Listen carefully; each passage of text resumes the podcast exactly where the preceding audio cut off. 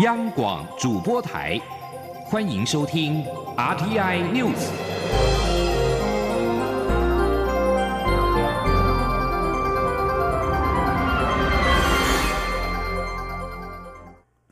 各位好，我是张旭华，欢迎收听这节央广主播台提供给您的 RTI News。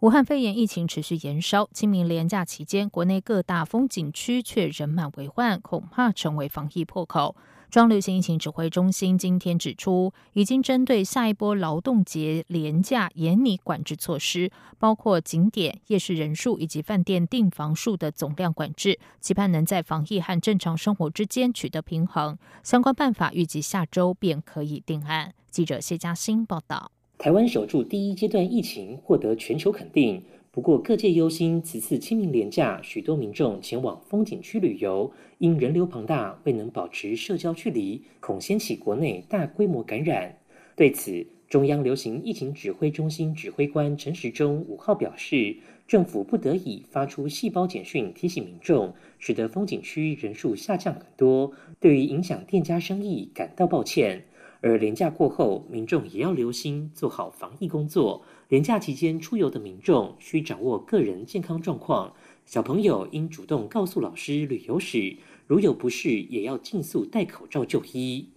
面对接下来的五一劳动节连假，陈时中坦言，行政院长苏贞昌上午巡视指挥中心时，已指示各部会严拟应应之道，例如观光风景区、饭店、夜市等处做人数总量管制。他说：“怎么样能够限定一定的数量？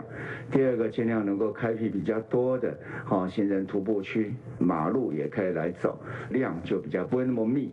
然后第三个，各种地方里面能够做这些流量的管制，不管是夜市进出达到一定的人，那会去算，我们跟管理员去算说这样的区域到底有多大，那适合的一个社交距离要保持，那最多只能多少人同时进入、进出之间把这个流量管制好，那旅。”这也是一样，在一定的量，好，那个量就满了，那就不要再继续收。陈时中强调，希望在维持正常生活的同时，也能让防疫顺利进行。未来会鼓励在平常日休假旅游，不见得一定要在假日人挤人，并且会定定弹性上下班的做法，分散上下班人潮。指挥中心预计下周将针对这些配套做法展开讨论，应可拍板定案。中央广播电台记者谢嘉欣采访报道：尽管武汉肺炎疫情当前，清明连假有许多旅游景点仍然遭到民众塞爆。行政院长苏贞昌今天视察中央流行疫情指挥中心时强调，台湾是目前极少数还能够维持正常生活及活动的国家，呼吁国人遵守指挥中心发布的防疫规范指引，像是社交距离、戴口罩、勤洗手。至于口罩实名制，九号起开放两周，成人可以买九片，小孩十片。苏奎表示，这是可以接受的数字，和许多国家相比，已经很不简单。希望民众珍惜使用。请听谢嘉欣报道。武汉肺炎疫情严峻，行政院长苏贞昌五号清明连假最后一天，戴上口罩赴中央流行疫情指挥中心视察。他指出，疫情发展至今，许多国家直接锁国封城。约有四十亿人口禁足，一百六十多国关闭学校，而台湾在国人共同努力下，是全世界极少数还能维持正常生活活动的国家。呼吁国人继续保持最高警觉心，要过正常生活活动，需要靠大家一起努力。若接触非特定人士，长时间在室内都请戴上口罩，并听取指挥官的指引，保持适当社交距离，还要勤洗手。不过，苏奎提到，清明廉假看到许多民众到风景区没戴口罩，也没保持适当距离，政府不得已才使用细胞简讯来提醒民众，希望大家保护好自己。他说：“拜托国人同胞，如果这几天，无论你是扫墓，无论你是出外走走，或者到夜市，只要你有跟不特定人有群聚，没有保持好距离。”务必请你特别自我管理好，知道自己的任何状况，既是保护自自己，也是保护他人，也是减少社会负担。所以，还请国人同胞要台湾好，要自己好，一定你要做好，拜托。有学者建议，五一劳动节连假应拆开来放，避免群聚。苏贞昌指出，目前没有这样的规划。针对部分人士认为，应等到国内口罩实名制，成人两周可买到十片，才做口罩外交。苏奎回应：九号起，成人每两周可买九片，儿童十片。若大家谨慎使用，避免浪费，也是可接受的数字。将来若产能持续增加，也会再给国人方便。他还说，看到许多国家，包括先进国家在内，连医疗人员都没有口罩，哭着出现在电视上，就知道我国成人每两周可买九片，已经很不简单。希望国人习物，珍惜使用。中央广播电台记者谢嘉欣采访报道。中流行疫情指挥中心今天公布，国内新增八例武汉肺炎确诊病例，都是境外移入，为四男四女，年龄三十多岁到六十多岁，入境日介于三月十四号到四月二号，发病日介于三月十八号到二十八号。新增个案当中，一一人是本土个案的同住家人，一人与摩洛哥旅游团群聚相关，三人和澳籍旅游团群聚相关。国内目前累计三百六十三人确诊，有五十四人解除隔离。另外，中央流行疫情指挥中心今天表示，昨天原先感染源不明的本土个案商店店员，经过疫调发现，曾经和一名从美国回来的确诊者有近距离接触超过一个小时，意为找到感染源。该名个案目前有十一位接触者，包括居家隔离三位，其他都是自主健康管理。记者郑玲报道。中央流行疫情指挥中心四号宣布，新增一例感染源不明的本土个案，为一名没有旅游史、在商店工作的四十多岁男性。指挥中心五号在记者会中表示，经过疫调后发现，个案与从美国回来的确诊者曾近距离接触一小时。指挥中心指挥官陈时中说：“昨天公布了一个三五二哈三五二的一个本土案的案例哈，那那个我们大概经过这疫调哈。”那他跟三零一案，哈，跟三零一案，哈，有从美国回来的这样的一个个案，哈，前面三零一已经被确诊的，那跟三零一案，哈，好像有好密切的接接触，超过一个钟头，哈，所以在昨天那个本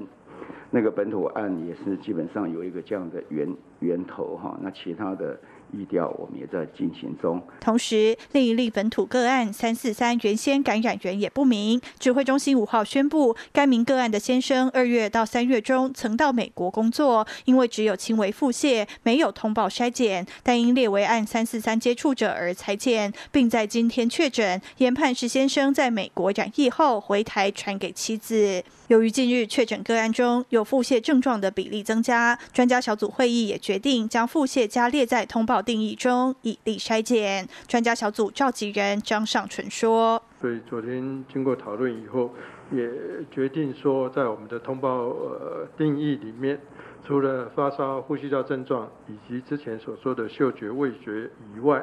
那再增加的一个症状就是有出现不明原因的腹泻的话。”那 再加上他有旅游史、有接触史，也就是说，他如果是居家隔离或居家检疫的个案有出现腹泻的话，那也应该通通都要呃去就诊筛筛检。另外，关于社区女保全个案，指挥中心框列三百八十八位接触者，目前才检八名，其中六名阴性，两名还在检验中。目前社区住户都有造册，会做进一步调查。针对该名女保全回家后的足迹，正在议调中，从中查看是否可能是在家里回家后，或是在社区中感染。央广记者郑玲采访报道。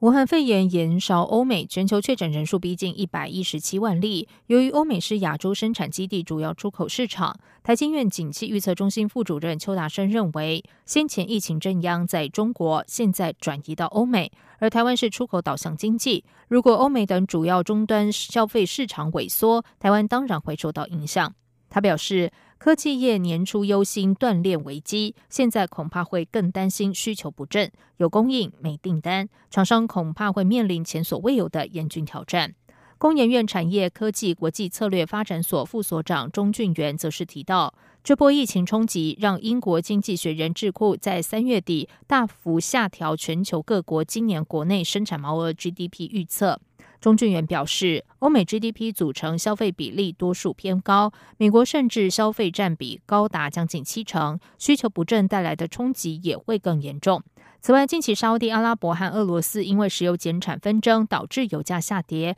也可能影响今年投资减少和产能下降。台湾产业必须要更谨慎看待需求面萎缩的冲击。而武汉肺炎疫情冲击到产业，行政院也推出了超过一兆元的纾困二点零方案。不过，纾困方案对职业工会劳工的纾困条件限制严格，许多自营业者无一定雇主的基层劳工没有得到帮助，等不到补贴。台湾民众党立委赖香林和多个职业工会今天举行记者会，提出呼吁，期盼政府切莫遗忘基层职业劳工。请听郑玲的报道。台湾民众党立委赖香林五号与台北市议员林国成及多个职业工会共同举行记者会，指出，因武汉肺炎疫情严峻，各产业遭受冲击，许多劳工被迫放无薪假。劳动部虽然提出安心就业、充电再出发等方案，但对于没有固定雇主或自营的基层职业劳工来说，纾困方案往往看得到吃不到。赖香林提及，行政院提出的劳工纾困二点零方案，虽然新增对投保劳保第一级，且未达课税标准的自营业者每月一万元，共三个月的薪资补贴，但条件门槛过高。对于零工经济的中高龄劳工而言，保费会慢慢调整，根本无法申请这项方案。过去大家对于这种劳保里面的一些，都比较在意的是他的老年给付的部分。可是我们在职场三四十年来，你真正会遇到的，可能就是工作不稳定的中断，可能就是我们保费缴不出来的时候。那这个时候是一个很严峻的时刻，很多的职业工会的老公，其实他连他每个月的保费可能都已经纳不出来了。这时候纾困，再没看到他们，再没有让他们有意见表达，我相信是我们觉得很对不起这些老公朋友。民众党团表示，除了条件门槛高，劳动部也未设立单一窗口，许多劳工不知道要如何申请，找谁申请，担心被排除在外。民众党团建议劳动部可以考虑与职业工会合作，降低申请门槛，设置单一窗口，简化申请程序，以方便没有一定雇主、自营业劳工申请补助，让职业工会可以纳入社会安全网。民众党团表示，包括经济部、交通部、劳动部都提出薪资补贴方案，如何让产业界劳工了解申请补贴程序，让纾困经费看得到也拿得到，是行政院的责任。因此，行政院应协调统合。各部会方案宣导，让民众了解，才能协助产业及劳工渡过难关。央广记者郑玲采访报道。在外电消息方面，武汉肺炎重创全球经济，中东地区遭到疫情影响最严重的国家伊朗总统鲁哈尼今天表示，低风险的经济活动将从十一号开始恢复。尽管伊朗仍然在控制疫情持续扩散中挣扎，不过官员也忧心用限制公众活动来控制疫情的措施，这将会对已经因为限制而受到重创的伊朗经济带来更大的冲击。鲁哈尼在一项电视转播的会议上说。在卫生部的监督之下，所有低风险的经济活动将从星期六开始恢复。鲁哈尼没有说明什么是属于低风险的经济活动，但是表示高风险活动，像是一般学校、大学和一些社会文化、体育及宗教活动的禁令将会延长到十八号。而在澳洲新南威尔斯州南岸地区森林大火后的第一个复活节，本来应该是重振观光的时机，但政府表示南岸的医疗资源不足以对抗疫情，呼吁民众切勿前往当地度假。新南威尔斯南岸地区是去年底至今年初森林大火的重灾区，而随着武汉肺炎疫情蔓延，商家十之八九又被迫关门。经历过森林大火的泰勒说：“疫情其实比大火还要更可怕。”英国女王伊丽莎白二世今天将会向英国和大英国协国家发表罕见的特别演说。根据讲稿摘录，她将敦促子民昂然迎接武汉肺炎疫情所带来的挑战。法新社报道，根据四号发布的讲稿摘录，九十三岁的英国女王伊丽莎白二世将在王室人士所称深具私人性质的演说当中，告诉她的子民，她有信心众人会在重重困难之中应验武汉肺炎疫情。英国女王在首都伦敦西方温莎城堡所录制的这场电视演说，预计会在格林威治时间五号的十九点，也就是台北时间六号的凌晨三点播出。这将是女王在位六十八年期间第四度发表特别演说。以上，央广主播台，谢谢收听。这里是中央广播电台台湾之音。